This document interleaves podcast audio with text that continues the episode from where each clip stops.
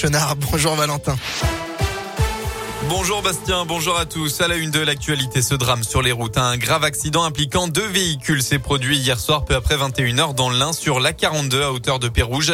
Les deux véhicules qui se dirigeaient en direction de Lyon se seraient violemment percutés. Le bilan est lourd puisqu'une première personne est morte sur le coup. Il s'agissait d'un homme d'une trentaine d'années.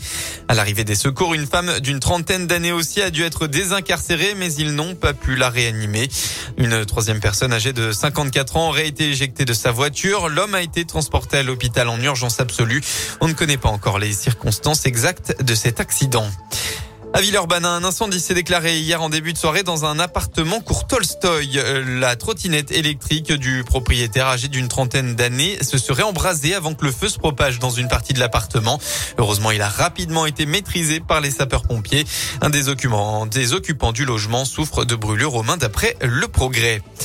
Dans le reste de l'actu, à quelques mois du scrutin, l'union de la gauche pour la présidentielle semble toujours dans une impasse, mais la primaire populaire continue de l'espérer. Cette dernière présentera sept candidats au vote du 27 au 30 juillet prochain, janvier pardon prochain. Et pour y participer, il faut s'inscrire. Vous avez jusqu'à ce soir minuit. Les conseils d'Edgar Gros-Piron pour les champions. On est à deux semaines des Jeux Olympiques. Les meilleurs athlètes de sport d'hiver du monde ont rendez-vous à Pékin du 80 février prochain. Ils se préparent depuis des années. Ils sont dans la dernière ligne droite. Edgar Gros-Piron, souvenez-vous, avait gagné le cœur des Français et surtout des Françaises en remportant l'or en ski de boss au JO d'Albertville en 1992.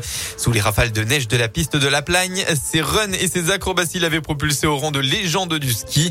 Aujourd'hui, toujours basé dans la région Annecy, il donne des conférence sur la performance et la motivation et il a confié à Radioscope l'une des clés de la réussite. C'est vrai qu'à l'époque, euh, bah, je disais ouais, je vais gagner, vous inquiétez pas, je vais gagner. Je savais bien qu'au fond de moi, euh, je maîtrisais pas le résultat euh, et qu'on maîtrise jamais le résultat. Et ce qui surprend, c'est quand je leur raconte que moi, mon objectif véritable, c'était pas la ligne d'arrivée, c'était d'arriver dans le portillon de départ avec mon plein potentiel physique, technique et mental, ce plein potentiel disponible pour pouvoir l'exprimer entre le portillon de départ et la ligne d'arrivée. Et en fait, ça change tout, en fait. Quand on regarde bien, ça change toute la préparation. Et ça change tout le rapport à la course. Et donc, ça change tout le rapport à la pression qu'on se met vis-à-vis de la course. Edgar Gros-Piron, toujours amoureux du sport et de la montagne, suivra bien sûr de près les JO et les performances des Français. En basket, un repos de courte durée. L'Asvel retrouve le championnat élite pour un petit derby de la région. Les Villeurbanais affrontent la chorale de Roanne. Coup d'envoi à 17h. Et eh bien enfin la météo de votre journée dans le département. Pas de surprise, le temps sera majoritairement plus nuageux qu'hier. Le soleil se fera plus présent sur la partie ouest du Rhône. Côté Mercure, vous aurez en moyenne entre 2 et 5 degrés.